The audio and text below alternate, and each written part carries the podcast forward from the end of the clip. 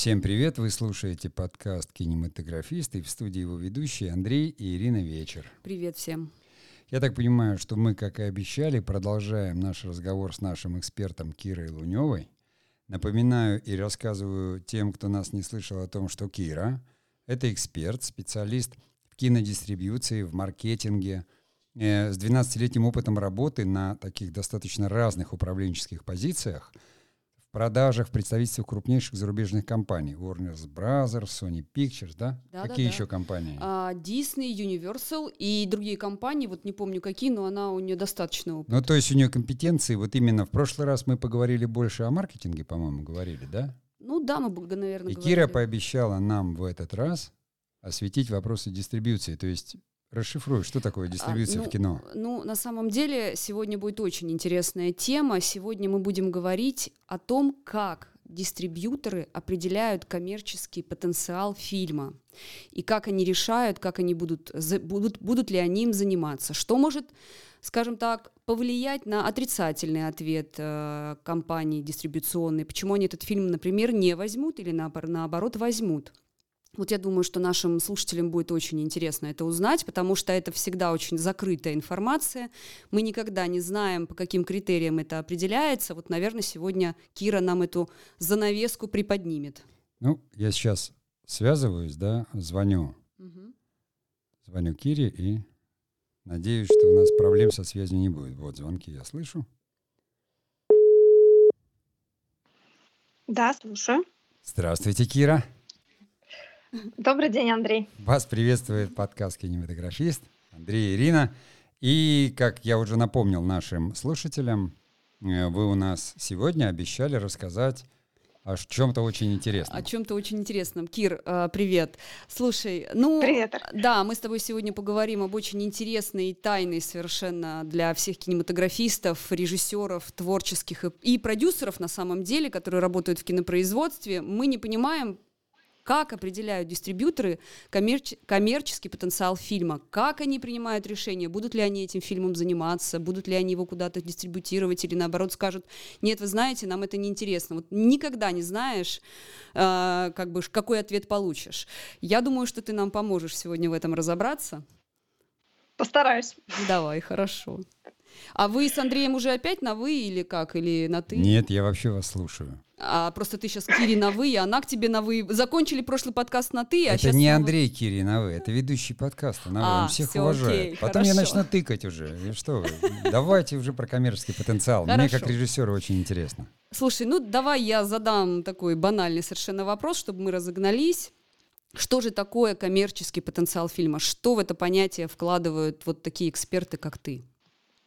А, я сразу говорю, что я говорю обо всем именно со стороны кинодистрибьюции. Да. А, просто с точки зрения производства, как ты уже заметила, взгляд несколько другой, и как раз дискуссия сегодня мне представляется очень интересной. Угу. Вот. Отвечая на вопрос, что же такое коммерческий потенциал фильма. Это совокупность характеристик, э, которые позволяют фильму достичь необходимых кассовых сборов, ну, максимальных, естественно, да, при определенном уровне затрат в определенный период. Угу. То есть есть три важных параметра. Что из себя представляет фильм? Его жанр, кто его снимает, создатели, режиссер, продюсер, актеры, масштаб проекта, наличие графики и так далее. Второй параметр. Какие ожидания у создателей фильма? Потому что все-таки, когда продюсер и режиссер берутся за проект, у них ожидания, безусловно, есть. И особенно они есть, когда уже фильм снят. Конечно. А, и, вот, Конечно. И, и, и третий параметр, сколько создатели фильма готовы вложить в продвижение. Это очень немаловажно. И дальше, соответственно, начинается большая дискуссия между теми создателями, которые фильм а, произвели и сняли, и дистрибьютором, который а, этот фильм должен прокатать и донести информацию о том, что фильм выходит в прокат до зрителя. Угу. Так, ну то есть я так понимаю, что это больше такая какая-то экономическая составляющая, то есть здесь фильм переходит как раз из э, таких, э, из понятия творческого какого-то проекта, он переходит в экономическое понятие, да, продукта. То есть вы уже, скажем, дистрибьюция рассматриваете фильм как экономическую единицу. Э, ведь может быть, что, например, тебе совершенно симпатичен э, тот или иной режиссер, который снял это кино. Я правильно понимаю, что ты с этой точки зрения не оцениваешь коммерческий потенциал фильма? Нет, почему же как раз я сказала, что это безусловно важно. А... Да, коммерческий потенциал да. это безусловно в конечном счете цифра. Цифра да. бокс-офиса, цифра затрат и цифра прибыли, которую, в общем, все поделят, если все будет хорошо. Хорошо, ну смотри, давай просто вернемся. Сейчас я уже как производственник начинаю, как продюсер. А, смотри, ну э, тебе очень нравится режиссер, а, тебе очень нравится продюсер, но ты смотришь кино, ты его ждала, да, были проведены какие-то предварительные договоренности, наверное, что этот режиссер или этот продюсер принесет это кино в ту компанию, где ты предположительно на данный момент работаешь.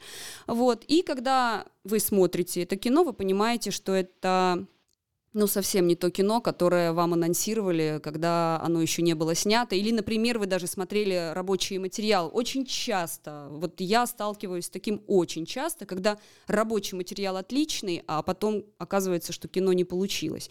Вот в этой ситуации перевешивает ваше хорошее отношение к продюсеру, перевешивает, или все-таки вы понимаете, что, черт, нет здесь коммерческого потенциала, того, на который вы рассчитываете, и вы понимаете, что вы не готовы взяться за этот фильм. Вот такой вот бывает момент. А, здесь очень много факторов, которые влияют. А, во-первых, а, период выхода фильма в прокат. Угу. Во-вторых, опять-таки ожидания создателей фильма, потому что если ожидания завышенные, дата очень близкая, она совершенно неподходящая, а еще стоит пять конкурентных проектов, то это сложно. А, понятно. Поэтому здесь и, и вот то, что, то, с чего я начала, именно совокупность факторов, да, что мы имеем на входе, что а, создатели хотят получить и когда они хотят это получить и сколько они готовы на это потратить. Угу. Да, если проект не оправдал ожидания, фильм целиком, а, это не значит, что можно, что нельзя его красиво преподать в рекламной кампании. А, но, безусловно, нужно ожидать, что зритель-то все увидит. И если зрителю кино не понравится, то оно будет падать по сборам. Угу. Ну, то есть а, то, о чем мы уже говорили, да, первый уикенд это маркетинг, а угу. дальше это уже реакция зрителя. Соответственно, если кино зрителю не понравится, зритель об этом напишет, зритель на него просто дальше не пойдет.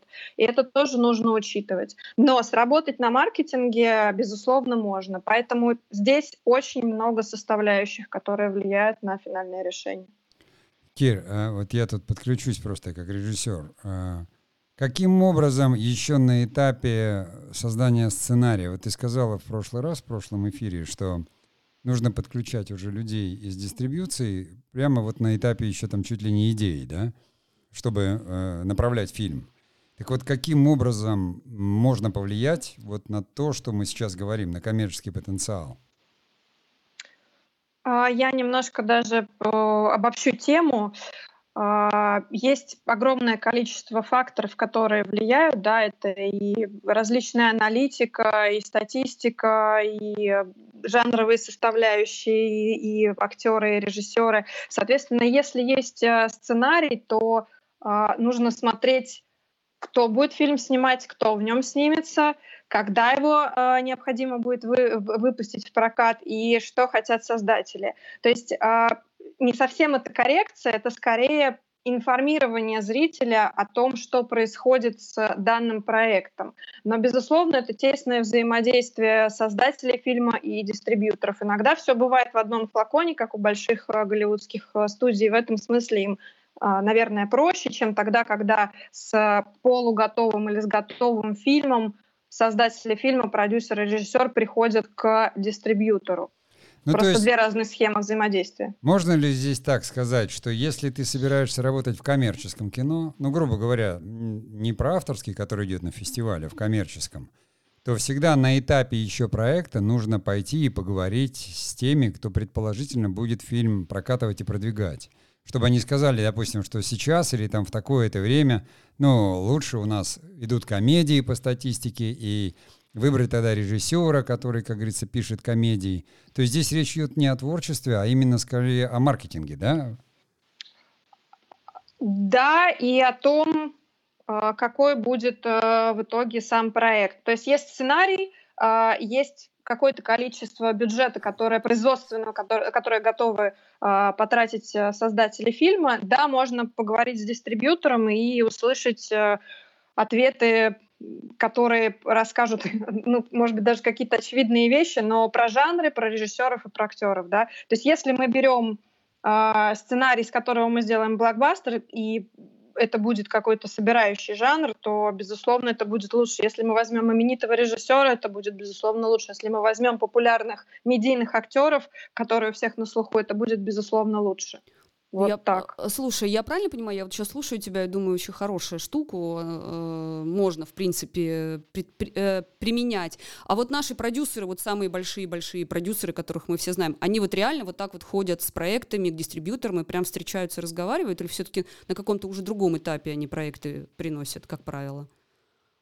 Ну, как правило, да, на другом. Угу, понятно. Но это мы говорим об идеальной ну, какой-то слушайте, схеме. У, у нас э, киноиндустрия не такая огромная. Там люди все друг друга знают. Угу. Мы с тобой тоже не маленькие. Я, например, как бы мы работали с Цикало, я понимал, что его дистрибьютор был там один всегда. Первый канал. Нет, не первый канал, дистрибьютор в кино. А, ты имеешь в виду дистрибьютор? Да. да. Поэтому он работал с ними всегда. И, конечно, они знали его планы, и, конечно, людям достаточно встретиться где-то в кафе, и обговорить какие-то вещи или созвониться. То есть для этого не нужны были там какие-то кинорынки. У нас этих дистрибьюторов, там менеджеров 8 человек, и дистрибьюторов там не больше.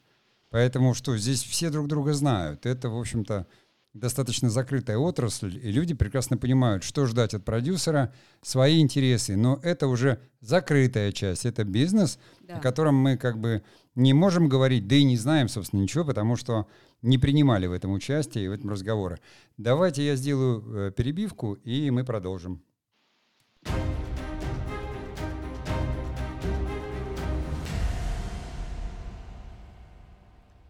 Мы продолжаем нашу беседу с Кирой Луневой, нашим экспертом по киномаркетингу и дистрибьюции. И сегодня мы говорим именно о том, первой части мы говорили, как оценить коммерческий потенциал фильма. Я должен здесь сделать для наших, наверное, слушателей определенную сноску или уточнение. Когда мы говорим слово «коммерческий», мы не говорим об искусстве, мы не говорим о творческом потенциале, и, следовательно, мы почти отсекаем всю ту часть, которая касается того, что традиционно воспринимается, ну вот именно как, как искусство, какие-то большие фестивали, которые рассматривают фильм, относится он к категории искусства или нет. Мы говорим о прокатном мейнстримном кино, большом там, где блокбастеры, комедии, то, куда ходит зритель, где он действительно голосует рублем. Иногда счастливо совпадают какие-то моменты, и большое явление в киноискусстве становится еще и прокатным феноменом. Вот, Кира, на твоем веку был такой опыт, когда фильм, который там занимал, не знаю, золотую канскую ветвь, и, и, или там берлинского медведя там брал, и он становился еще хитом в прокате? Примеров достаточно много, и если мы говорим а, из совсем каких-то экстраординарных проектов, а, а, про которые никто не думал, то прошлогодний, да, по-моему, проект, или позапрошлого года «Зеленая книга». Угу. А, Оскаровское кино, да. от которого никто не ждал такого успеха и успеха тем более в России. Более того, мне кажется, дистрибьютор, это независимый дистрибьютор, который в определенный момент купил а, проект на одном из кинорынков, тоже не ожидал такого успеха. И их затраты на рекламу были достаточно минимальные. Но фильм сработал исключительно из-за того, что, во-первых, это хорошее кино, во-вторых, естественно, был большой пиар ввиду оскаровской темы, и фильм собрал для независимого дистрибьютора очень хорошую кассу. На мой взгляд, это отличный пример. Но такое, конечно же, бывает не часто, но бывает. Ну, здесь бы я бы еще добавил, что Оскар все-таки оценивает потенциалы и коммерческие фильмы, да? То есть Оскар это немножко не канская ветвь, которая большей частью именно какой-то такой э, необычность художественного произведения оценивает. Оскар оценивает действительно потенциал фильма целиком. Там и фильм отличный, и сценарий отличный, то есть они на это смотрят, но Оскаровские фильмы а... я к киноискусству при, причисляю редко, хотя они есть там, безусловно. Конечно, Бёрдман, конечно. например, Вот, вот такие какие-то ну, фильмы. Давайте вспомним, сейчас еще у нас все-таки был, э, господи боже мой, господи боже мой, Хакин Феникс, что он сыграл? Джокер ты Джокер. Он же все-таки прозвучал как-то на прошлогоднем Венецианском кинофестивале. Ну да, нет, Джокер, на мой взгляд, это чистое киноискусство, абсолютно киноискусство, где как бы критики негодовали, и там общественность была возмущена, а люди шли, шли и голосовали рублем. Что скажешь, Кира, в этом случае, в этом фильме, об этом фильме? Джокер это очень интересный случай, и на самом деле, мне кажется, да, он достоин отдельного обсуждения, потому что кино э, непростое, тематика очень непростая, но э, с другой стороны, все-таки Джокер это персонаж, э, который принадлежит э, киновселенной DC. Другое дело, что да. именно этот проект, он снимался по-другому и позиционировался по-другому, но Джокер это узнаваемый персонаж, это персонаж с историей. Mm-hmm. То есть это не просто что-то вот э, взятое из воздуха, да, придуманное, а это то, что у всех на слуху. Поэтому изначально уровень знания о персонаже достаточно высокий. Плюс персонаж отрицательный. В этом есть определенный интерес, потому что тенденция последних лет как раз говорит о том, что отрицательные персонажи очень интересуют зрителя. Это и отряд самоубийц, и Дэдпул, который, ну, не совсем отрицательный, но а, своеобразный, скажем так. Да. А, и, и многие другие. Взять даже того же гадкого я. Угу. Анимация для детей, но он тоже отрицательный, он собирает колоссальные деньги. Поэтому Джокер в этом смысле проект противоречивый, интересный, с очень острым сюжетом, а, где-то даже злободневным, не будем сейчас про политические ситуации да, говорить. А, и именно поэтому зритель на него пошел. Вот. Слушай, да. но с другой стороны, именно такие проекты и меняют в целом, они влияют на кинематограф, на киноиндустрию, на киноискусство, то есть одномоментно. Они меняют вектор. Потому что ведь и режиссеры начинают, и сценаристы ориентироваться, и продюсеры. То есть кто-то говорит на то, что, смотрите, авторское кино может быть еще и искусством, на мой взгляд, как раз это такие очень знаковые проекты.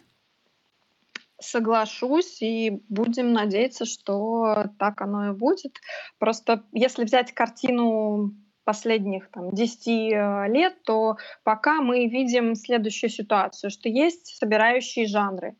Первую очередь, э, это то, что ну, привлекает больше зрителей в кинотеатры. Это, безусловно, фантастика со спецэффектами и графикой. И речь уже идет здесь не просто об отдельных проектах, а именно о кинофраншизах.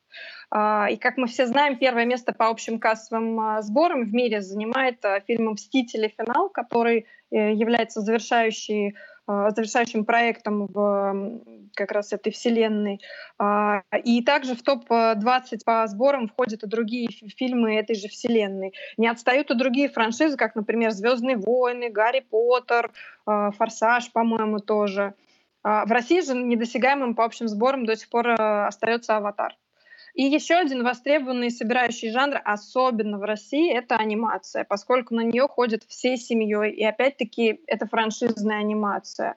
А если взять топ-20 проектов по сборам, то, то мы увидим там и «Короля льва», и «Холодное сердце», и, мне кажется, второе «Холодное сердце». В России туда же добавятся «Миньоны». Соответственно, mm-hmm. у нас к анимации особая любовь. Поэтому если мы говорим про коммерческий потенциал и про большие сборы, то а, здесь все равно набор вот этих жанров, да, франшиза, анимация, фэнтези, оно пока остается впереди планеты всей. Слушай, ну анимация же у нас есть серия богатырей. Я не знаю, может быть, просто они на твоем пути не встречались А, безусловно, да, безусловно, она, они входят в, сейчас а, не, не скажу сколько, в какую там двадцатку, пятидесятку, но они однозначно есть. Более того, не только анимацион... Есть а, проект «Последний богатырь», который в топ-20 фильмов, собравших максимальную кассу именно в России. Угу. И это очень здорово, потому что это семейное кино, но оно не, не анимационное, оно художественное, полнометражное. Это Дмитрий э, Диченко, это... да, который снял, ты говоришь? Ну, Дисней, да, делал. Да? Да, да, угу. да, да, да, угу. соответственно, и это прекрасно, поэтому так, «Богатырь» не вспомню, на каком он месте в общем чарте сейчас, но он, безусловно, имеет э, тоже очень хорошие цифры, да, все так. Ну вот здесь я бы сказал, такой немножко э, в киновеческий ушел бы уклон. У нас все-таки есть традиция, она может быть даже генетически стала. У нас был Роу, и была традиция такой сказки детской «Морозко», там вот вся эта история про баб Йог. И поэтому здесь, конечно, тематически это зашло. А в анимации, собственно, за нее бился тогда мощно Сергей Сельянов, его первый «Карлик нос» полноценный – то есть полнометражный анимационный фильм, он тогда по сборам немножко провалился, да, вот в, в начале, как говорится, века, я не помню, 2003 какой там, второй год был, он выходил. Начало, да. Да, угу. но тем не менее он у нас все равно пробил вот эту брешь, вот эту вот нишу, и потом пошли «Богатыри», которые уже сейчас, я не знаю, какие там по счету. А понятно, что та анимация, о которой ты говоришь, это Pixar, это покойный Стив Джобс, который этот Pixar финансировал, это Джо Лассетер, и это совершенно иная мультипликация, потому что у нас наша мультипликация рисованная больше, да, а там такая анимация, она 3D-анимация, если вспоминать всех Шреков и вот все это направление. И то, что вот ты сказала относительно вселенных DC и Marvel, комикс, здесь тоже есть такой элемент, когда вот движение парадигмы, кино перешло вот из каких-то жизненных историй, из авторских – дело в том, что комиксы, получив возможность визуализироваться в кино, то есть когда пришла компьютерная графика мощная, у них оказался огромный как бы потенциал вот этой драматургии этих комиксов. И уже готовая, как ты правильно говоришь, армия поклонников. То есть те люди, которые э, читали комиксы про Бэтмена, они же смотрели и про него кино. И там несколько поколений. Другое дело, что почему у нас такой феномен? У нас же нету комиксов. А, у нас э, культура комиксов зарождается. Это у нас называется графические романы. Mm-hmm. Но цифры, безусловно, несопоставимы. История, безусловно, в США и в Европе гораздо дольше, конечно же. А, не все комиксы в России э, собирают вау, но есть э, феномен Marvel в России, потому mm-hmm. что на фильмы Marvel идут. Я думаю, что успех Марвел а, фильмов в России обусловлен в первую очередь юмором. То есть э, много составляющих, да. но в первую очередь это юмор. Вот. Давай я сейчас сделаю паузу, и мы продолжим.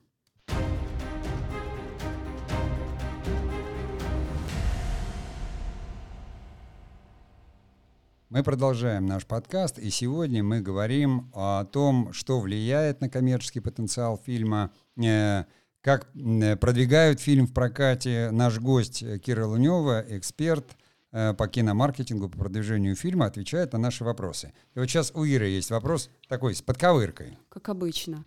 Слушай, ну скажи, пожалуйста, какие составляющие готового уже фильма, вот давай так представим, что все-таки продюсеры не прислушались к нашему подкасту и пришли уже к тебе с готовым фильмом. Вот что может, как, как, какая составляющая этого продукта может сыграть злую шутку с фильмом, и фильму откажут в продвижении, например, в компании очень определенной, вот в этой. Это какая-то творческая команда, или идея, или воплощение, или участие какого-то актера, который чисто политически сейчас не очень актуален. Вот есть такие какие-то вещи? Короче, когда вы отказываете творцам в прокате фильма? И из-за чего? Что-то есть, вот что может повлиять вот раз и все, нет. Я думаю, что это праздница в позици... видении проекта, в его позиционировании. Mm. Если опять-таки у создателей фильма завышенные ожидания, и дистрибьютор говорит, что единственный способ их достичь — это поставить фильм в такую-то дату, а, это сделать вот такую-то рекламную кампанию и в такие-то сроки. И а, если создатели не согласны, тогда они уходят к другому дистрибьютору. А. То есть, подожди, но здесь же речь уже вообще не идет о фильме. То есть это вообще организационные моменты. Зачем создателю в это лезть? Он же... А вот сейчас, сейчас объясню. Например, а, вот э, на примере, да, угу. он немножко обратный, но он может э, в обе стороны читаться. Был такой фильм 2010 года «Выкрутасы» с да. Милой Йович, Константином да. Хабенским, Ургантом. Иваном Ургантом. Да. Так вот, фильм, по сути, это фильм про спорт, фильм про футбол. Угу. А такое кино у нас э, на тот момент э, было крайне непопулярно. А, мы сейчас не берем последние успехи, все там «Легенды 17», «Движение mm-hmm. вверх» и все остальное. Да? На тот момент э, вот спортивные проекты, они очень были сложно воспринимаемы зрителями. Соответственно, что было придумано? А, фильм в итоге продавался не просто как комедия, а как романтическая комедия. И на постере фильма была Мила Йович в свадебном платье, Хабенский и, и Иван Урган. То есть это прям любовный треугольник. Угу. И, соответственно, это сработало. Угу. И вот здесь вопрос, если бы вдруг создатели фильма уперлись и говорили, что нет, мы хотим продавать это как футбол, да, и нарисовать футбольный мяч на постере фильма и, соответственно, продвигать это во все рекламные кампании, вопрос, что бы было непонятно. А так, э, на тот момент э, фильм э, собрал очень хорошие деньги. На мой взгляд, это отличный пример прекрасного и взаимодействия, и шикарнейшей рекламной кампании, и отличной идеи, когда э, не очень э, играющие на фильм моменты в виде жанра были спрятаны, а позитивные моменты, наоборот, были вытащены наружу. Даже Мила Йович, да, романтический треугольник, комедия, и вот мы получили результат, который получили.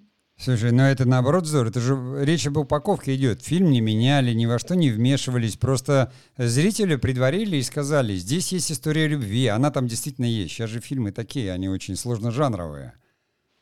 Да, безусловно, но представим обратную ситуацию, если бы, например, создатели фильма сказали, нет, мы хотим кино про футбол, у нас кино про футбол. Ну, и вот мы бы получили Хабенского с мячом на постере. Вот, вот я... в таком случае вопрос, что бы было? Вот, вот, вот. Ничего не было, никто бы не пришел. Тут как раз вот я вижу абсолютно точно, когда надо приходить к таким людям, как вы, я имею в виду, кто занимается продвижением фильмов, и говорить, ребята, вот у нас тут есть хорошая история, есть вот там то-то, то-то, но как это упаковать? Потому что вы, получается, упаковываете фильм. Да, по, по, ну, по русским проектам, безусловно, да, потому что по зарубежным в большинстве случаев есть э, а, линия студии, линия партии, которую необходимо соблюдать, но в большинстве случаев просто корректировать. Но там у партии линия это уже многовековая. Они там это всегда бизнесом занимались. Мы-то только кинобизнесом тут лет 15-20 пытаемся заниматься, а они там лет 100. Да, но при этом нашу психологию знаем только мы. И Это то, что да. у нас происходит в стране, знаем только мы. Потому что вот есть опять-таки отличный пример, но это про дату выхода фильма в прокат. Один из э, фильмов франшизы «Миньоны», а, а, а мы всегда знаем, да, что в Штатах э, весна и лето традиционно это выход больших э, блокбастеров, ну, за редким исключением. Соответственно, один из проектов выходил прямо вот в летний период, э, когда у нас, например, все дети отдыхают, у нас, каникулы. Соответственно, дистрибьютор намеренно выпустил фильм спустя несколько, несколько недель позже, или даже, по-моему, пару месяцев, чем в Штатах. И это на самом деле прецедентно, потому что в большинстве случаев стараются выходить либо дату в дату, либо рядом из соображений пиратства и так далее. А, но при этом дистрибьютор сделал очень грамотное решение, совершил, потому что они поймали всех детей, которые вернулись из отпусков, и потом еще всю осень смотрели это кино, и фильм собрал огромную кассу. Вот тоже пример. Ну, это да. отличный пример. Да, это, конечно, зависит действительно уже от э, страны, от системы образования, каникул и так далее. Слушай, и от менталитета. А, да. Знаешь, что я сейчас по поводу выкрутасов еще хотела прям быстро очень добавить? Ты когда сказала Хабинский с мечом, я прям думаю, с языка сняла у меня. Ведь дело в том, что на тот момент Хабенский гремел очень сильно после «Географ Глобус» пропил, да, и, в принципе, а, ну, был, еще была вот эта вот шлейф, еще был вот этой известности этого фильма. Я вот подумала, действительно, а, взятые определенные герои совершенно друг другу, то есть кастинг э, такой невероятный, он пограничный. Да, есть Иван Ургант, которого все знают в очень определенном качестве, хоть он и профессиональный актер, но мы знаем, что, кто он. Есть Хабенский, который прекрасный актер, глубокий, драматический. Есть Мила Йович, которая голливудская звезда, но все знают, что она говорит по-русски. Все знают, что она лупит вампиров всю жизнь. Да, и плюс она такая, в общем-то, девушка экшен фильмов, да, то есть как бы совершенно невероятное смешение, э, скажем, э, форматности актеров, к которым мы привыкли, и вдруг это действительно ведь фильм про футбол, ну то есть по большому счету. И тут взяли и такой замес кастинга и замес маркетинга и вытащили этот фильм, потому что если бы действительно был Хабенский, во-первых, пошла бы очень определенная аудитория, если бы пошла. И если бы стали продвигать это как комедию с Хабенским на Киарте, ну тогда вообще бы никто не пришел. Но Здесь... Киарта был комедийный. Не, очень грамотно, очень все грамотно, прям супер, браво, браво. Тут я Ваш вопрос, Ирина. Да, наш вопрос. Э, Кир, мы не проговорили совершенно на, в прошлый раз, и я прям очень расстроилась и обещала затронуть эту тему. Все-таки давай вернемся к продвижению фильма. Вот мы сейчас подошли, да, мы говорим о каких-то кейсах. Все-таки вот можно какие-то этапы продвижения фильма можно такими общими мазками, крупными, да, но все равно, чтобы наш зритель понимал, что зачем идет, когда... Слушатель ты имеешь в виду? Ой, слушатель и зритель фильма, который пойдет на кино, он понимал, что вот то, что он видит на экране, это уже финал продвижения, да, то есть или середина продвижения. Когда вот кинопоказ, он где, в середине или в, в конце продвижения стоит? В конце, конечно же. Mm-hmm. Фи- фильму предшествует э, долгая рекламная маркетинговая пиар-компания. Все начинается с пиар-компании, то есть с тех новостей о фильме, которые приходят заблаговременно. Запустили фильм в прокат, подписали актера, фильм снимает такой-то режиссер, а вот вам кадры со съемочной площадки, а вот этот фильм а, пойдет на такой-то фестиваль а, и так далее, и так далее. Это все происходит очень заблаговременно.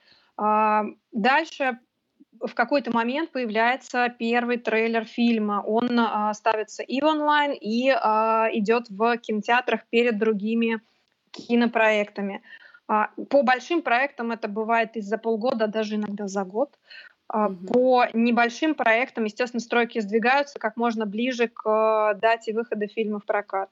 Где-то за, ну, в среднем за месяц, опять-таки по большим проектам иногда бывает за два и больше, по небольшим проектам где-то за две недели а, идет, начинается медийная а, кампания с пиком к дате релиза. Медийная кампания, то есть платная рекламная кампания на телевидении, в наружной рекламе, в прессе, в онлайн а, и на радио. Плюс все, соответственно, партнерские истории, если они есть. Как только фильм выходит в прокат, в этот же уикенд, как правило, рекламная кампания завершается, но иногда, если позволяет бюджет, и если это очень большой проект, по которому хочется еще продлить а, вот эти все приятные моменты, э, рекламная кампания затрагивает также и второй уикенд, ну, редко, когда уже третий. Соответственно, к первому уикенду, как правило, рекламная кампания завершается. Вот смотри, Кира, у меня там вопросы такие. Я больше влезаю внутрь, Наверное, вот, к примеру, мы говорили, да, что там составляющая, определяющий успех, актер, режиссер, это, это. А вообще бывают такие случаи, когда продюсер приходит к дистрибьютору и говорит, вот я хочу такой фильм, актер, режиссер, а дистрибьютор говорит, ты не бери этого режиссера, он не умеет снимать комедии, он снимает вот это. То есть э, в этот момент дистрибьютор превращается в продюсера, э, в диктатора, такое случается, или строго в это никогда не влезают, а просто говорят, ну, знаете, наверное, вам лучше пойти к другому дистрибьютору э, с таким творческим составом, а не к нам. Да, зависит в каждом случае от отношений э, режиссеров, создателей фильма с дистрибьюторами. Это сложно сказать. Ну вот смотри, режиссер, у него три фильма провалились кассовых. Но он нашел инвестора, он нашел продюсера, снимает еще один фильм, причем в том же самом контексте снимает. Понимаешь, у нас есть, я не буду называть фамилии, есть продюсеры и режиссеры, которых начальные фильмы вдруг неожиданно собирали, а потом они так вот э, на протяжении многих лет, понимаешь, в провалы, в провалы, в провалы. Но с каким-то упорством они находят деньги и попадают в прокат все равно. И этими фильмами заполняют какие-то там места. Ну так может быть э, финансовая договоренность между создателями фильма и дистрибьютором такова, что дистрибьютор возьмет себе какую-то фиксированную часть О, и вот. будет счастлив. А поподробнее об этом. То есть существует еще такая договоренность, то есть когда не в проценте, а дистрибьютор говорит, вы сразу платите мне фиксированную стоимость, или я там плачу вам фиксированную стоимость. И это уже какие-то финансовые договоренности. То есть... Да, такое бывает, поэтому вполне рабочая схема, которая может снивелировать какие-то вопросы творческие, да, или нисхождения творческие. Ну да, бывает, конечно. Ну то есть да, там варианты как в бизнесе. Дальше идет чисто бизнес, вот кинобизнес, да, и это уже договоренности кулуарные людей конкретных, которые занимаются конкретным фильмом, конкретным проектом. Конечно, конечно. И это тоже естественным образом влияет. То есть, ну, потом на все продвижение фильма, то есть там уже дистрибьютор, он говорит, мы договорились вот так, поэтому уже вот эта реклама вот нам нужна, это не нужна, и все уже решается каким-то другим Но образом. В таком, в таком случае бывает даже так, что сами создатели фильма ведут эту рекламную кампанию, а дистрибьютор в нее не особо влияет, но может как-то посоветовать, да, но по сути за все ответственны создатели фильма. Такое тоже бывает. И вот еще один такой вопрос, немножко завершающий. Чем отличается все-таки дистрибьюция авторского кино, да, такого независимого, от э, дистрибьюции именно вот блокбастеров, больших зрительских фильмов? Есть ли она или, в принципе, этапы те же самые и нужно точно так же продвигать? Продвигать нужно несколько по-другому, потому что сужается просто инструментарий. Естественно, по авторскому кино гораздо меньше рекламные бюджеты, и зачастую это реклама в кинотеатрах, но с добавлением каких-то небольших э, инструментов в виде, например, онлайна или э, в виде пиара, безусловно, потому что пиар ну, бесплатен по большей части. Э, поэтому да, разница, безусловно, есть, потому что блокбастер — это в большей степени поток, он понятен, э, известны заранее даты, ну что-то, безусловно, меняется, но в общем и целом есть э, планирование годовое на несколько лет вперед, и его стараются придерживаться. По авторскому кино все просто более хаотично немножко, потому что какие-то проекты покупаются, какие-то потом э, выстреливают, какие-то нет. То здесь сложнее спрогнозировать, потому что если возникает вот какая-нибудь зеленая книга, да, это круто. А если происходят какие-то обратные случаи, то здесь сложнее. Безусловно, дистрибьюторам независимого э, кино сложнее выживать. Это, на мой взгляд, это люди-герои, которые каждый э, день, каждый час должны держать руку на пульсе любых событий, видеть какой-то и ситуационный маркетинг. То есть когда в, в каждый момент ты должен искать удобные для себя обстоятельства, чтобы вот везде сообщить о фильме. Э, это тяжело, это очень тяжело, но Зато... И, и вот тут у меня уже такой иезуитский вопрос, поскольку так. мы же вроде договорились, что ты у нас эксперт такой, единственный, да, так. по кинодистрибуции. А вот мы можем подготовить какой-нибудь отдельный подкаст вот на тему продвижения именно дистрибуции авторского кино. Потому что все начинающие кинематографисты грезят сначала этим. И я понимаю, они сейчас, ну, слушают и скисли, и говорят, ну, Марвел, ну, понятно, ну, чего, ну, Оскар, понятно, а я бы вот хотел, может, и не шедевр, но тоже, чтобы вот как-то доцарапаться до зрителя. Можем ли мы отдельный эфир посвятить дистрибуции авторского кино? Если, если, конечно, ты, ну, имеешь такой опыт и готова с нами об этом поговорить. Вот, мне будет немножко сложно, потому что у меня опыт скорее больше в больших проектах. Ну, то есть ты отказываешь честно, нам? То... Ты отказываешь я, я, Нет, я, я не отказываю, просто какие-то совсем детали я э, могу быть э, не совсем в курсе, как это происходит, поскольку я всегда работала вот совсем в больших э, студиях, у которых авторских проектов э, как раз, ну, небольших, да, будем называть их так, бывает очень мало, от силы там один э, два в году, и для независимых дистрибьюторов эти проекты как раз являются большими. Все это вот, было поэтому... честно, но тогда я по-другому пере- перефразирую свой вопрос.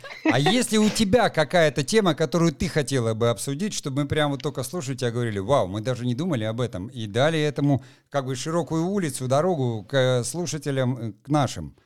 То есть, мы можем да. поговорить про дополнительные источники э, там, финансирования и привлечения да? бюджетов, пусть они будут даже не в деньгах э, настоящих, а в медийных деньгах. Да ладно, вот, я боюсь, этот кажется, подкаст взорв, взорвет просто. Если творцам сказать, что есть дополнительные источники финансирования, заслушают, понимаешь, до дыр наш подкаст.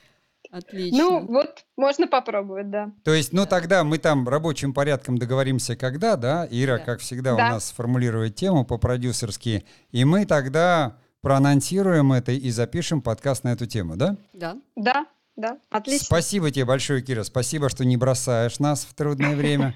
Спасибо, что отвечаешь нам на наши, может быть, неправильно заданные вопросы, потому что мы все-таки далеки от бизнеса, но хотим быть близки, потому что бизнес это уже, это уже жизнь. Ну, то есть, как бы невозможно не воспринимать фильм именно как некий продукт, который зрителю зачем-то нужен. Поэтому... Конечно. Спасибо тебе большое. И мы тогда, ну, как бы а, отключаемся, отключаем связь и завершаем наш подкаст. У нас в гостях была Кира Лунева, эксперт по киномаркетингу и продвижению и дистрибьюции кино. Вот, и Кира сегодня рассказывала о том, как определяется коммерческий потенциал фильма. Если кто не понял, вдруг прослушал подкаст или слушает его с хвоста. Также она как бы говорила об этапах продвижения, по каким критериям определяется коммерческий потенциал. Но еще много интересного. Кто включил с конца, немедленно начало и слушать сначала. Кира, пока. До свидания. Да. Спасибо. До свидания. Ну что, как на твой взгляд? Э, по-моему, достаточно хорошо все прошло, успешно, или есть как бы чувство глубокого удовлетворения у тебя? Нет, нет, мне как раз очень интересные моменты вот по поводу как раз э, выкрутасов, потому что, если честно, я только сейчас поняла, насколько это была креативная идея в продвижении этого фильма, потому что я вообще тогда не поняла, зачем это кино нужно. Я поняла, для себя решила только э, тогда только так, ну, как бы просто, знаешь, как афиша, взяты топ-актеры, и, соответственно, какая-то такая вот идея, как-то фильм так сделан, да, там все очень динамичненько и так далее, а оказалось, что нет, этот фильм снимался про футбол, и с помощью маркетинга и продвижения он получил совершенно свое лицо определенное. Это классно, кстати. Ну, наш здесь вот наш собственный опыт, да, с нашим фильмом, мы же тоже пришли к дистрибьютору. Он да? сказал, я не против, это было честно. Но потом, когда мы принесли ему фильм, угу. да, он сказал, о, это совсем не то, что я ожидал. Значит, Тут э, в некотором смысле наша вина, наверное, есть, потому что нам нужно было все равно знакомить дистрибьютора да, с этапами, еще с какими-то вещами. То есть вот когда начинается сотрудничество, дистрибьютор говорит, я готов, то очень важен вот этот нетворкинг и рабочая связь, на мой взгляд. Да, мы тоже не будем называть сейчас название дистрибуционной компании. Ее да уже, нет, она уже, ее уже нет, она уже да. не существует, но она была достаточно известной уважаемой компанией. Жаль, что ее нет. Она принесла, э, показала зрителям отличнейшие фильмы в российскому зрителю. Вот, мы пришли, да, к дистрибьютору. Он тогда нам очень сильно нас, ну, скажем, воодушевил тем, что мы ему объяснили, что бы мы хотели, как что мы сами ждем от нашего кино. И он сказал, да, вы знаете, мне это очень интересно. И надо было, конечно, мне как продюсеру, я думаю, сейчас уже все-таки с ним коммуницировать, ты прав, надо было показывать ему рабочий материал, и уже на этапе рабочего на материала... На этапе рабочего материала он бы сказал, ой, ребята, да. это, это немножко не то, что я себе представлял. Потому да. что на бумаге, когда ты говоришь и на словах, и на представлениях, Угу. Потому что даже вот Кира сегодня она говорила, вот все равно должна быть афиша, кто актеры, да, кто режиссер, жанровые там предпочтения, куда направлять, как и что. Ну, сейчас но, это уже да. Но мы с тобой, как истинные э, кинематографисты, которые ничего не понимали в кинобизнесе и все знали по кинопро... про кинопроизводство, мы подумали, что кинопроизводство — это главная вещь, и что дистрибьюция, она и продвижение, оно — это приставная часть как бы к кинопроизводству. Оказывается, нет.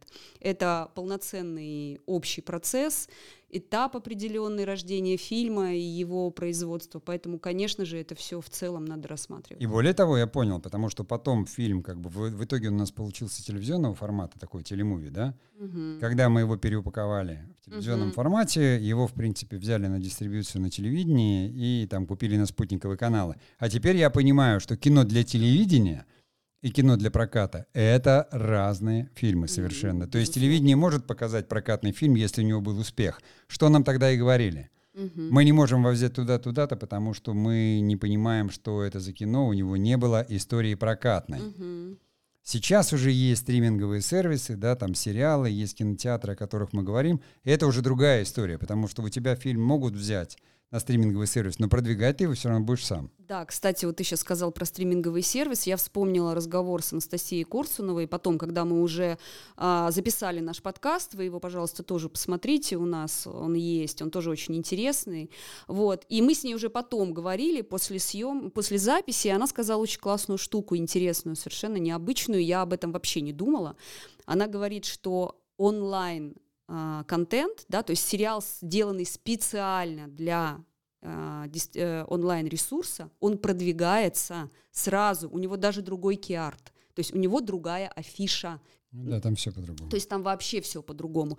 Поэтому, конечно, телевидение, кино, это понятно, что это разные вещи, и но то, что сейчас это настолько жестко становится сегментировано, и вы точно должны понимать, куда вы свое кино, для какого, э, ну, как бы, для чего вы свое кино снимаете, для кинотеатров, для телевидения или для стримингового сервиса, или, может быть, для фестиваля и фестивальной жизни. Да, ну а мы с вами прощаемся да. сегодня и, как говорится, до, до следующих встреч. До Всего доброго.